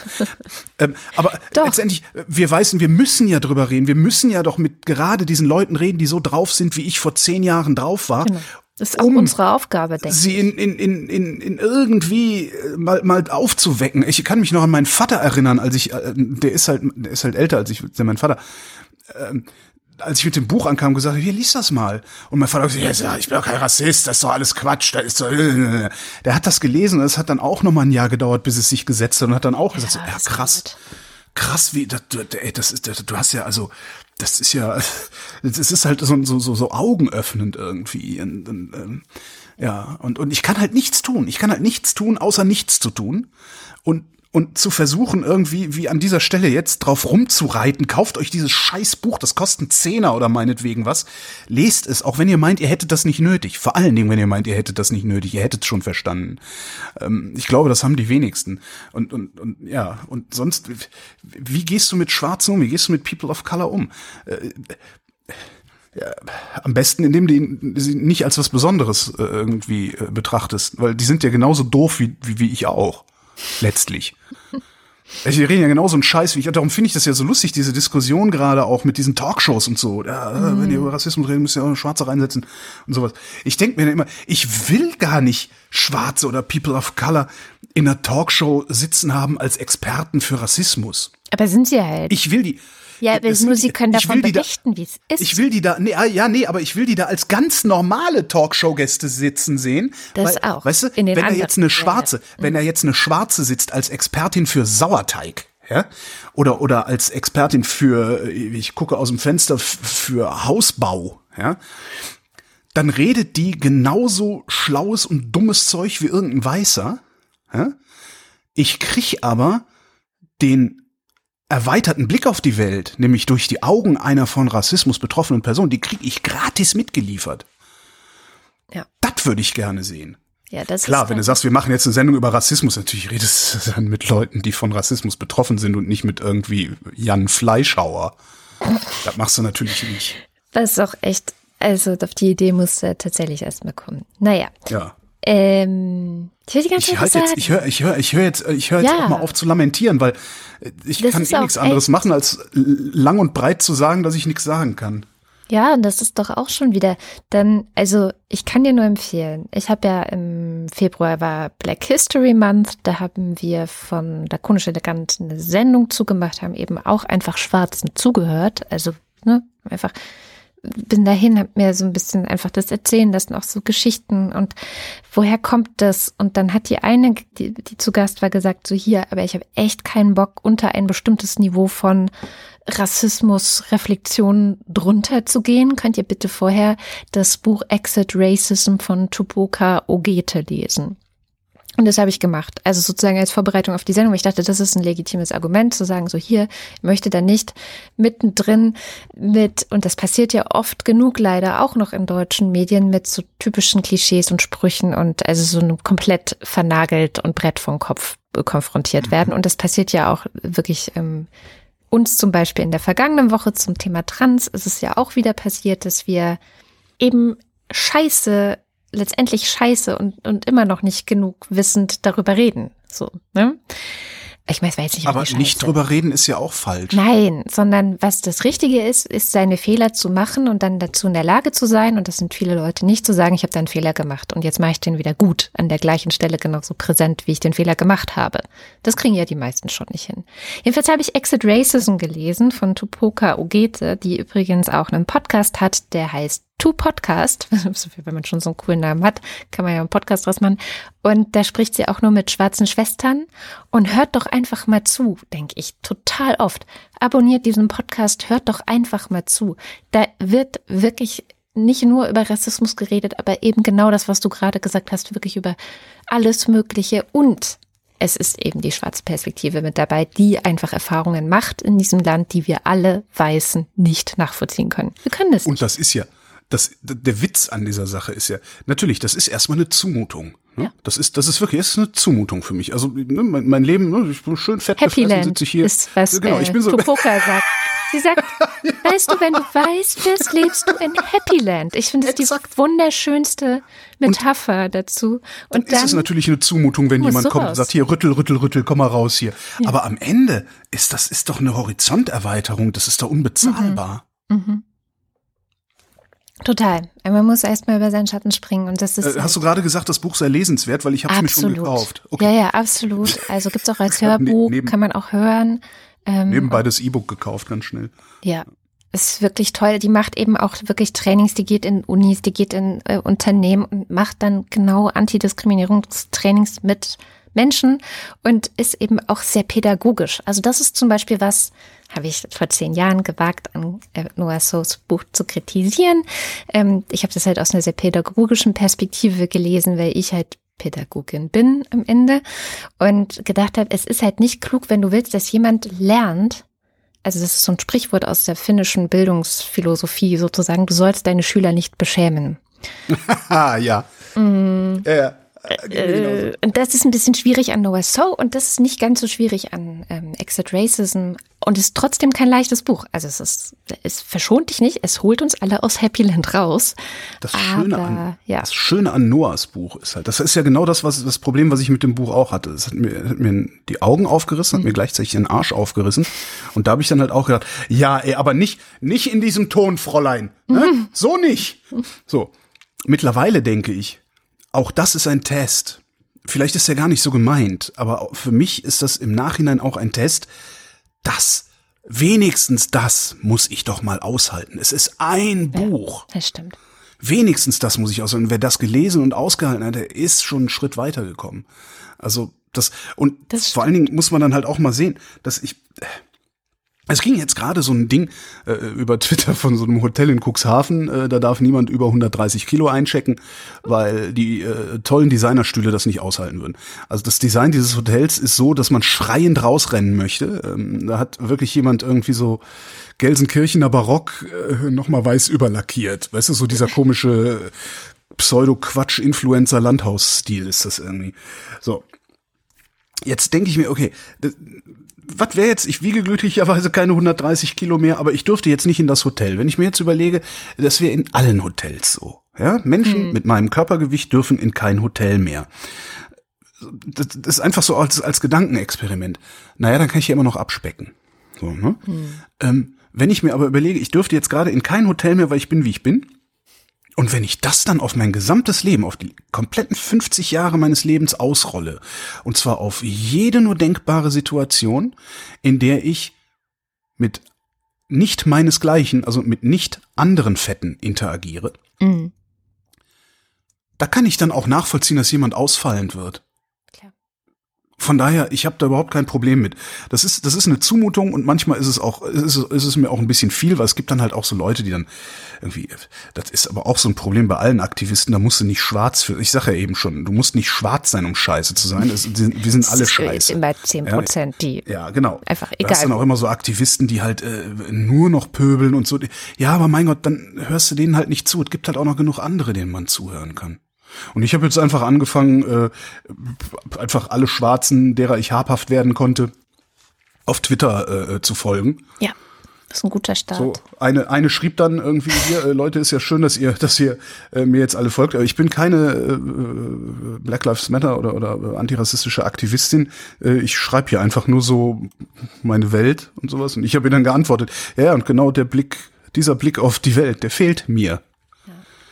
Das ist halt, und kann man ja machen. Und wer davon dann irgendwie mir am Sack geht, fliegt halt auch wieder raus, wie alle anderen auch rausfliegen, die mir auf den Sack gehen. Genau. Aber wenigstens, wenigstens mal mitmachen, ja. Jetzt ja. habe ich so viel geredet, obwohl ich nichts zu sagen habe. da siehst du, so geht's auch. Ähm, um nochmal das Thema aufzugreifen, dass wir in der vergangenen Woche über Transmenschen gesprochen haben und ähm, ich ja auch sagte, es gab Kritik, die aber, muss man auch sagen, wirklich sehr, sehr konstruktiv war. Ähm, sie kam auf Mastodon von Lea und die hat jetzt, ich lese das einfach mal vor. Sie macht es an einem Beispiel fest. Eine Transfrau ist eine Frau, der bei der Geburt nicht das Geschlecht Frau zugewiesen wurde, sondern das männliche. Und das hat sie vielleicht bemerkt und wie auch immer für sie passend korrigiert. Das kann zum Beispiel durch Namen, Medikamente, Operationen oder wie auch immer sein oder eben auch nicht. Und sie hat dann auch mich nochmal korrigiert, also Lea hat mich nochmal korrigiert, ähm, dass eine Transfrau, zum Beispiel auch eine Frau mit Penis sein kann und auch ein Körper mit Penis kann weiblich sein. Das Problem ist eben, dass das nicht zu dem passt, was der Kopf erwartet. Und diese Diskrepanz sozusagen zwischen dem, was der Kopf erwartet und was eigentlich am Körper da ist, das ist das Problem, das dann eben zu diesem Leiden führt. Das hat Leo nochmal erklärt und ich bin ihr sehr dankbar dafür, dass sie das ja. gemacht hat. Ja, das mit dem falschen Körper ist halt wirklich für Leute, die damit noch darüber noch nie nachgedacht haben, dass man ja. wenigstens irgendwie man muss das halt auch irgendwie greifen. Das ist genauso dieses äh, People of Color Problem. Ich brauche meinen 80-jährigen Eltern nicht mehr mit diesem Begriff zu kommen. Das ist ja. Das geht nicht mehr. Aber das schaffen schwarz die nicht mehr. schaffen die. Schwarz schaffen die. Ja, ja, für die sind das dann halt farbige. Das, ja. wenn du eine, eine Person of Color, wenn du eine Person of Color farbig nennst, springt die dir mit dem nackten Arsch ins Gesicht und zwar zurecht. Ja? ja. Aber in bestimmten Kontexten kann ich gar nicht anders. Das ja. ist so ein bisschen das Problem. Und da machst du dir natürlich auch wieder, da bist dann auch die ganze Zeit bist du am Denken, so, ah, das kann ich doch jetzt eigentlich, kann ich das doch jetzt nicht sagen, aber ich muss. Und, oh, ja, wobei auch das ist halt kein Problem im Vergleich dazu, als schwarze Person in Deutschland zu leben. Ja, genau. Ja. Naja, schauen wir mal nach Indonesien, um mal das Thema ein bisschen hart zu wechseln. Und zwar hat Sham uns eine Geschichte aus Indonesien mitgebracht diese Woche. In Indonesien hat nämlich ein Gericht geurteilt, dass ähm, im Rahmen von Protesten, die letztes Jahr in West-Papua stattgefunden haben, da wurden, wurde das Internet abgestellt. Ne? Das ist ja eine beliebte mhm. Methode, um bei Protesten dafür zu sorgen, dass das, was wir gerade aus den USA erleben, nämlich dass die Bilder um die ganze Welt gehen, äh, dass das nicht passiert.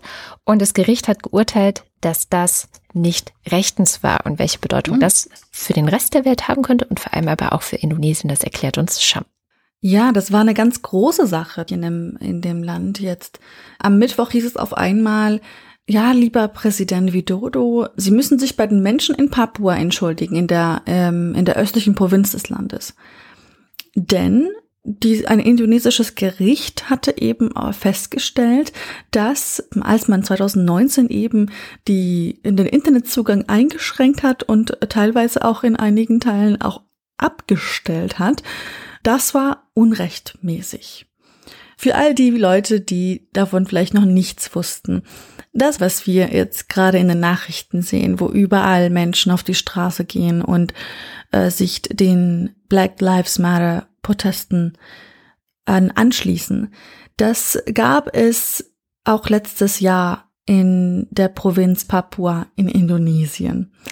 Ähm, denn da war es so, in, im August und September 2019 gab es dort in verschiedenen Städten äh, Demonstrationen. Demonstrationen von Angehörigen der Volksgruppe der Papua, denn die hatten sich tatsächlich rassistisch behandelt gefühlt.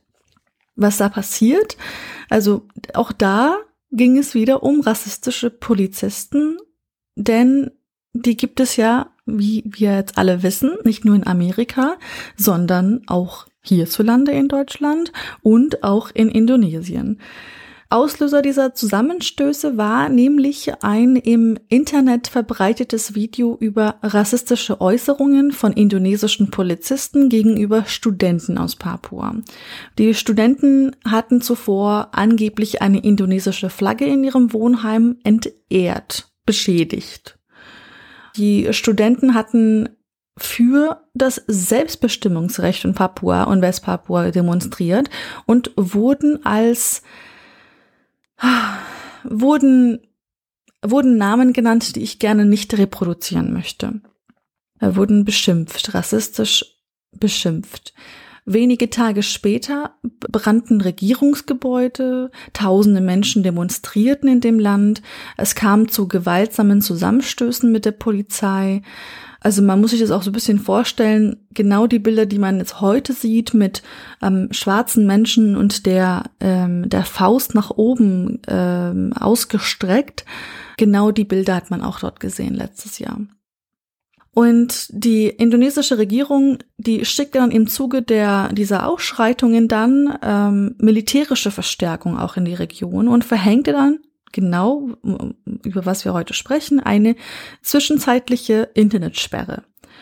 Das Ganze wurde tatsächlich ziemlich äh, dramatisch, denn bei diesen Zusammenstößen starben mindestens 20 Menschen und Dutzende weitere wurden verletzt.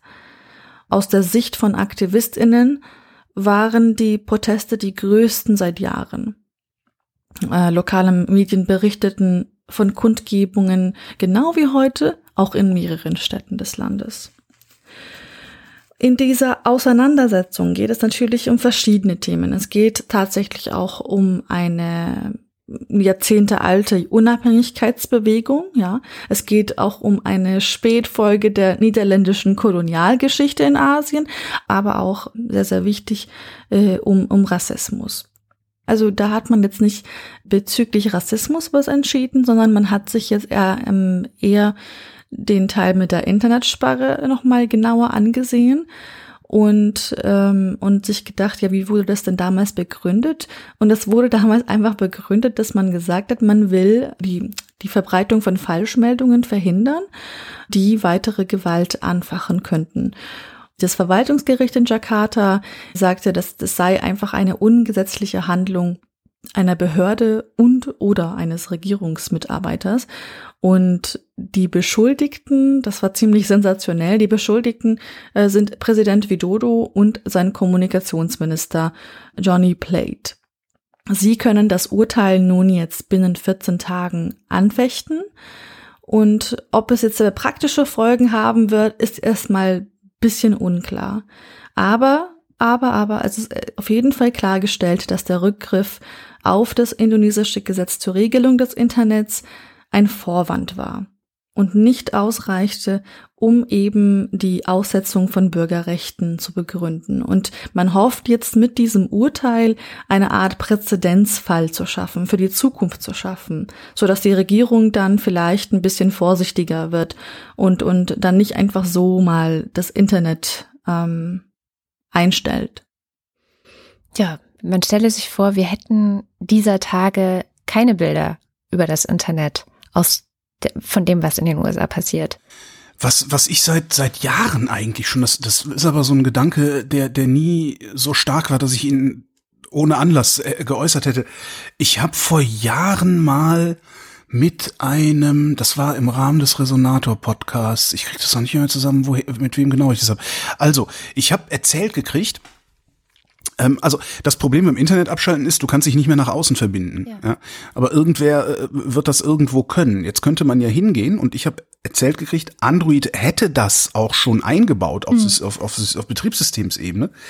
Ähm, jetzt könnte man ja hingehen und einfach ein eigenes Peer-to-Peer-Netz mhm. aufbauen. Ähm, dass du halt sagst, alles, was ich brauche, ist ein nahegelegenes anderes Smartphone das dann meine Daten übernimmt und an sein nahegelegenes Smartphone verteilt. Also so ein richtiges Peer-to-Peer, lokales Peer-to-Peer-Netzwerk aufzubauen. Der sagte damals, das würde im Katastrophenbereich, also im Katastrophenschutz oder, oder Katastrophenhilfebereich, äh, würde sowas mindestens ausprobiert werden. Ja. Wenn er nämlich irgendwie die, die Netzversorgung zusammengebaut ist, hast du wenigstens ein schmalbandiges Peer-to-Peer-Netz, wo du Textnachrichten oder sowas drüber verbreiten kannst, die dann irgendwo an irgendeinem Punkt auch wieder ins eigentliche Internet überschwappen können, sobald da dann wieder eine Verbindung da ist. Und ich weiß, ich weiß gar nicht, Mesh warum Networks. Wir, ja, genau. Hm. Warum haben wir sowas eigentlich nicht wahlweise schon längst in unseren Smartphones drin? Da kannst du, ja, Vielleicht haben wir das auch und ich weiß es gar nicht, weil ich den Gedanken nie weiterführe. Vielleicht weiß das hier ja irgendwer. Dann, dann sag mal in die Kommentare bitte. Einen letzten Satz hätte ich noch oder drei oder vier. Mhm. Rezo, der YouTuber mit den blauen Haaren, hat ein neues Video veröffentlicht die Woche. Ähm, vermutlich haben es eh schon alle mitbekommen. Äh, die Zerstörung der Presse heißt dieses Video in Anlehnung an damals sein äh, berühmtes Video Die Zerstörung der CDU. Äh, es ist, hat natürlich ist es keine Zerstörung der Presse. Es war damals ja auch keine Zerstörung der CDU. Den Scheißladen haben wir ja immer noch. Äh, hat er sich nicht gut genug angestrengt. Ähm, da nimmt er Berichterstattung auseinander. Da nimmt er Berichterstattung auseinander und zwar die Art und Weise, wie äh, über vermeintlich objektive oder vermeintlich ähm, ausgewogene Berichterstattung letztendlich doch Meinung transportiert wird.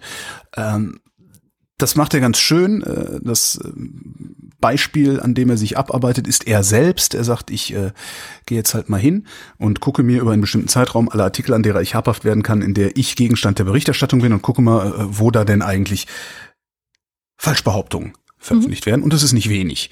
Ähm, eigentlich hätte er das Video nennen können, die Zerstörung von Axel Springer Verlag und Frankfurter Allgemeine Zeitung weil die äh, sind da einsame Spitzenreiter. Ähm, und was ich, äh, wer es noch nicht gesehen hat, schaut's euch an. Es ist wirklich sehr, sehr gut. Ich finde es wirklich sehr lehrreich und er hat recht. Das kann ich jetzt auch nicht einfach so belegen. Ähm, ich, es ist einfach so, ich mache jetzt seit über 20 Jahren aktuelle, aktuellen Journalismus ähm, beim öffentlich-rechtlichen Rundfunk. Und alles, was er da erzählt, sehe ich auch. Und zwar genau so. Und die beiden Male, die ich selbst Gegenstand der Berichterstattung war, und zwar auch Print. Print ist das Problem, vor allen Dingen. Die beiden Male, die ich Gegenstand der Berichterstattung war, ist genau das passiert mit mir, was Rezo in seinem Video beschreibt. Das ist also alles nicht von der Hand zu weisen. Ähm, mag sein, dass er irgendwo ein bisschen übertreibt, irgendwo untertreibt er auch. Er ist sich über bestimmte Dinge, bestimmte Regel, Mechanismen in den Medien, in der Presse, glaube ich, nicht im Klaren, insbesondere welchen Einfluss auf Berichterstattung beziehungsweise auf Formulierungen auch bestimmte Machtverhältnisse innerhalb der Medienhäuser haben. Mhm. Ich glaube, das hat er noch nicht äh, kennengelernt. Ist auch schwer zu belegen, das ist das nächste Problem, das kann man halt immer nur berichten. Was ich aber wirklich richtig toll finde eigentlich, wo, wo ich eigentlich hin wollte, das ist auch der eine Satz. Die Presse ja, Anführungszeichen, die Presse macht jetzt was ganz Lustiges. Sie versuchen nämlich jetzt einen Spin zu machen. Sie versuchen diese Nummer zu drehen. Ich glaube, er hat mittlerweile zwei Millionen Views. Da kommt die Presse sowieso nicht, zweieinhalb, da kommt die Presse sowieso nicht mehr hinterher. Aber sie versuchen jetzt trotzdem, das Ding so zu drehen, dass sie sagen, ja, irgendwie hat er ja recht, aber eigentlich kann er das alles ja gar nicht beurteilen. Und selbst wenn er das alles beurteilen könnte, stünde es ihm ja überhaupt nicht zu, das zu beurteilen, denn er ist ja nicht wir. Ja, ist ja kein Qualitätsjournalist. Hm. Und da! Er hat einen Fehler gemacht! Also ist er insgesamt unglaubwürdig. Das ist der Spin, der gerade da an, an vielen Ecken und Enden versucht wird. Und äh, ich, ich betrachte das amüsiert und empfehle einfach immer dieses Video weiter weil da lernt man mehr als in der Presse über die Presse. Und ansonsten über Medien immer schön lesen und vielleicht da auch ein bisschen abonnieren. Genau, hat er ja auch am Ende empfohlen. Wo ich ein bisschen neidisch war. Ich finde, er könnte das nächste Mal ruhig auch mal die Wochendämmerung empfehlen oder so. Ja, echt. Ich Frechheit. weiß, Unverschämtheit. Ich fühle mich nicht gesehen. Naja, einen habe ich noch und zwar zum Thema Ökostrom und ich mache es auch ganz kurz. Laut einer neuen Studie könnte Ökostrom der am schnellsten und am stärksten wachsende wirtschaftliche Sektor der kommenden Jahre werden. Das ist die eine gute Nachricht und die zweite gute Nachricht ist, Ökostrom hat in den ersten drei Monaten dieses Jahres zum ersten Mal mehr als die Hälfte unseres gesamten Stromes ausgemacht. Juhu! So geht doch. Also wo ist das Problem? Wir haben weniger verbraucht, oder? Den ausführlich, ja, den ausführlichen Artikel verlinke ich dann äh, in den Show Notes und wir kommen zum Abschied. Und Abschied! Wie Abschied immer ist ein schweres Schaf. Das habe ich noch nicht gehört. Es ist irgendwas, ich empfehle jetzt an dieser Stelle mal die Seite radiopannen.de. Ja. Ich glaube, da findet man, das ist eine, eine, eine Abmoderation, eine schiefgegangene, glaube ich, ist es. Abschied ist ein scharfes Schwert. Und die Kollegin moderiert ab mit Abschied ist ein schweres Schaf. Da sind ein paar sehr, sehr schöne Sachen, ein paar sehr, sehr schöne Fundstücke aus dem, aus dem Hörfunk drin. äh. Das ist Ja. vor allem ist da ein schönes Ding, da ist ein Kollege, der, ich weiß gar nicht, wo der war. Ähm, der, der, ich glaube, der will, will der Schlagzeilen oder das Wetter oder Verkehrsmeldungen oder so. Und die haben so einen Trenner, das war, es ist ja so modern, ne? So Trenner zu so. Tada! Nächste Meldung. Tada! So. Und er fährt halt den Trenner ein, fängt an zu lesen und der Trenner fährt wieder ab. Und er fängt nochmal an zu lesen, der Trenner fährt wieder ab. Er fängt nochmal an zu lesen, das geht halt immer weiter. Da hat sich dann irgendwie die Elektrik verselbstständigt. Und er kommt halt noch nicht mal dazu, seine Meldung zu Ende zu lesen, bevor der Trenner wieder kommt. Sehr schöne Sachen sind dabei. Oh Gott. Unter anderem auch, wie der Kollege Gerald Kötter-Heinrich äh, seine letzte Nachrichtenschicht bei Radio Fritz absolviert. Ist auch sehr schön. Okay. Ist ein Geheimtipp, wenn ich das richtig Ist, höre. das, äh, ja, nee, das, das jetzt, also das ist ziemlich lang und es geht ihm nicht mehr sonderlich gut, weil war halt die Silvestersendung. ah ja, okay. Und äh, ja. Gut, kommen wir aber zu unserem Abschied und zu dem gehört immer, dass wir Abschied. noch eine lange Liste von Unterstützerinnen und Unterstützern vorlesen, die uns auf Steady Ein- Geld in den Topf äh, reinwerfen. Das könnt ihr auch tun. Ihr könnt uns aber auch direkt aufs Konto überweisen. Haben wir mehr davon, müsst ihr aber vielleicht Werbung hören. Das ist der Deal. Die heißen Ultras und Fanclub und äh, deren Namen kommen jetzt. Die Liste ist ein schweres Schaf. Dns 1. For some, not a real woman. For my immediate surroundings, not a real man. But in case of doubt, always rather a woman. Not easy, just me. Bis auf weiteres aus hoffentlich nachvollziehbaren Gründen ohne Worte. Alexander Bonsack. Marc Bremer, Hans Damhorst. Oliver Delpi, Jan Denecke. Mathis Derjung, Vorsitzender der Polizeigewerkschaft Schieß mich tot. Markus Dietz. Generaldilettant, hab gegoogelt, Klammer auf oder gegoogelt, Fragezeichen, Klammer zu und ist trotzdem falsch geschrieben. Ja, Dilettant ist auch so ein Wort, das schreibe ich nie richtig. Roger Eberling, Christopher Etzel, Andreas Freund. Erik Fröhlich, Furcht führt zu Wut, Wut führt zu Hass, Hass führt zu unsäglichem Leid. Katharina Hüll. Wing Commander Lord Fleschards Hausmusik. Oh, dadum, da- dadum, da- dadum. Was ist denn das für ein Lied? Ich kenne die Melodie nicht. I'm a passenger and I ride and I ride. Das ist äh, Iggy Pop. Ah, okay, das See the ist stars come out of the sky. Ah, okay. Ah, gut, dass du es Naja. gesungen hast. Dann können wir ja weitermachen. Karo Janasch, Matthias Johansen, Arndt J. Kästner. Hannes Kranhold, Wenn Sie in Nizza eine typische Nissoiser Kneipe suchen, Kravel, Kravel. Auch wenn die Schreihälse auf dieser Welt das Orchester dirigieren, auch wenn sie schief und taktlos wie sie sind in eure Köpfe einmarschieren, lasst sie ihre falschen Lieder schreien und keifen. Wir tanzen nicht nach braunen Pfeifen. Moss the Techie. Rolf Lühring, Wer die Freiheit der Meinungsäußerung, insbesondere die Pressefreiheit, die Versammlungs- und Vereinigungsfreiheit, das Brief- und Fernmeldegeheimnis, das Eigentum oder das Asylrecht zum Kampfe gegen die freiheitlich-demokratische Grundordnung missbraucht, Verwirkt diese Grundrechte. Ich dachte mal ein bisschen mehr Drama. Okay, äh, Dominik Neise. Ich, ja, ich kann das nicht. Phanonyme Nutzerinnen. Robert Nieholm. Marc Rehberg, vielen Dank für eure tolle Zusammenarbeit. Schön, dass es euch gibt. Nu, sagen Chris und Moni. Michael Salz. Jörg Scheckis schaut in der Liste nach unten und da steht Anita Schroven. Roman Schlauer, Joachim Urlas. Jens Viehweg, Lars von Hof-Hunold. Bernd Wehmöller, Justus Wilhelm. Und damit kommen wir zum Fanclub. Kauft ihr mal Klopapier, ich hab Kaffee und Kuchen. Das Nerdbaby und Schrödingers Zähnchen. Nico Abela. Kleine Hunde 8020. Hast du immer noch nicht nachgeguckt? Nee, ich vergesse das Ich dann auch hinterher nicht. immer. Ja, ich Das- der Leidensdruck ist noch nicht groß genug. Aber langsam Al- kommst du dahin. Als allerlei allergische Allergiker, allerlei allergische Algerier, alarmierten, alarmierten, allerlei allergische Algerier, allerlei algerische Allergiker. Die schwarze Hand am Sack des Grafen. Commander Wedge Antilles. Anja und Jan aus Bielefeld. Johanna Bächle. Johannes Bauermann. Florian Beisel. Simone Blechschmidt. Andreas Bockisch. Markus Boslett. Wenn der Benz bremst, brennt.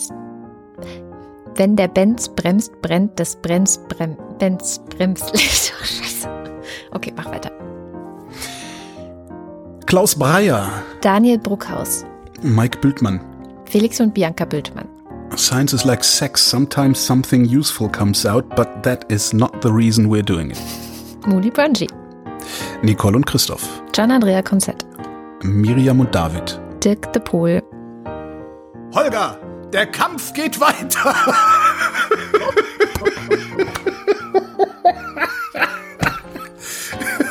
Da, da, so, da rotiere ich doch im Grab.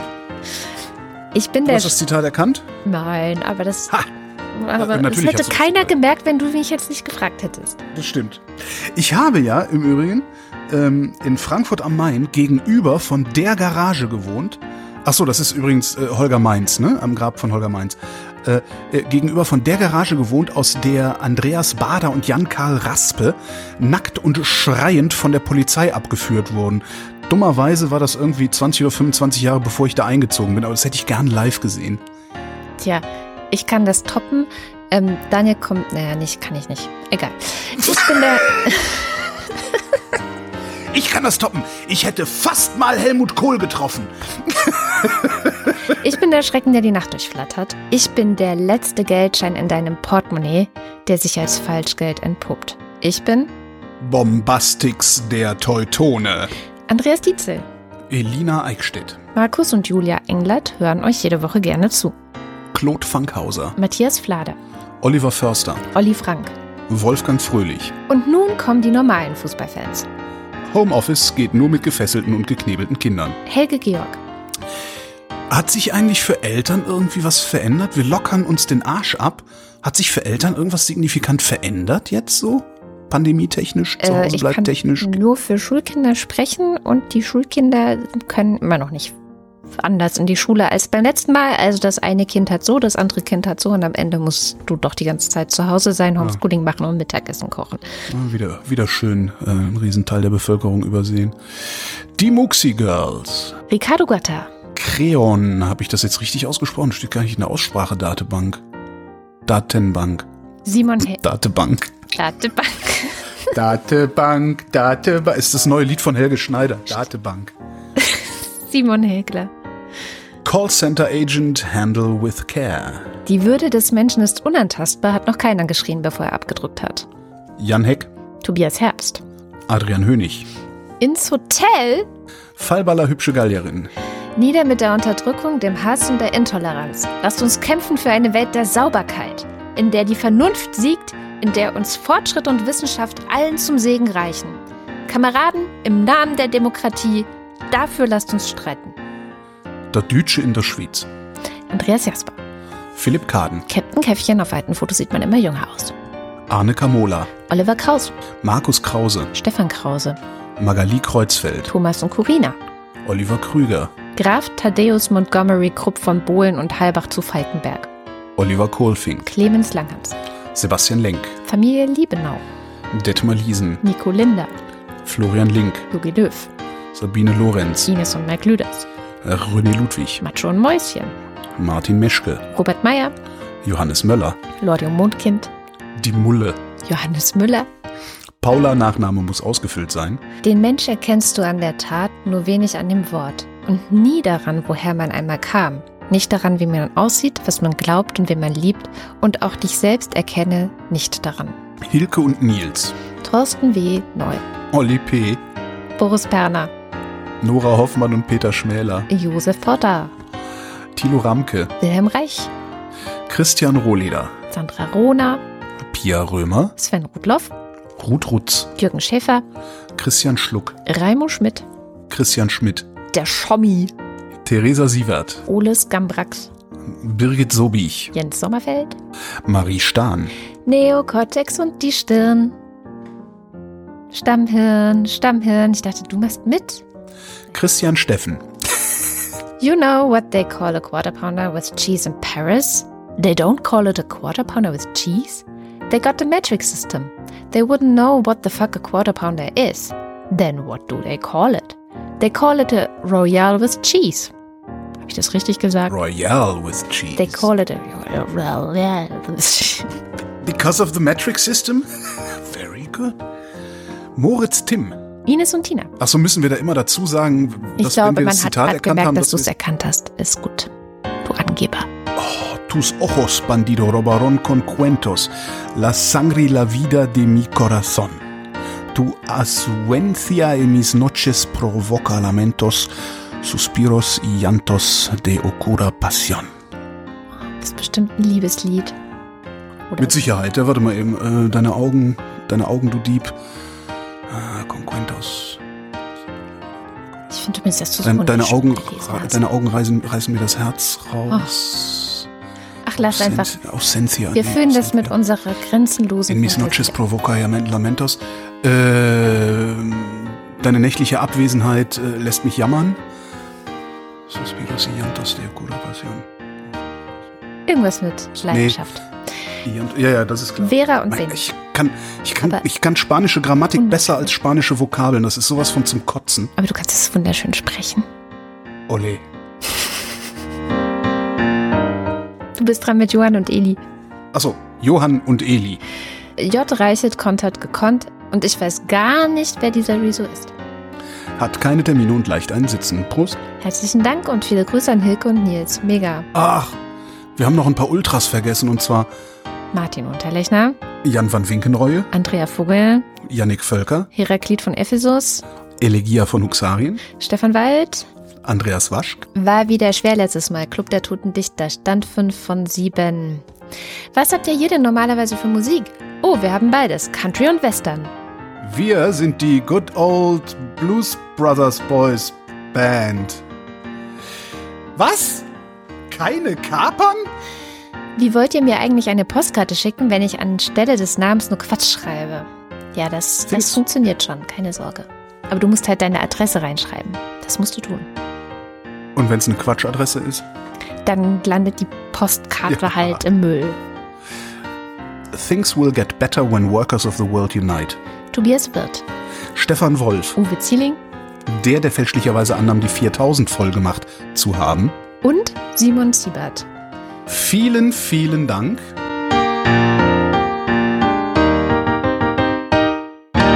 Ich danke auch und ich spare auf ein Haus in Irland. Ich spare auf den Bus. Wie immer. Das war die Wochendämmerung vom 5. Juni 2020. Wir danken für die Aufmerksamkeit. Achso, ja, äh, äh, tschüss. Ja, geht doch.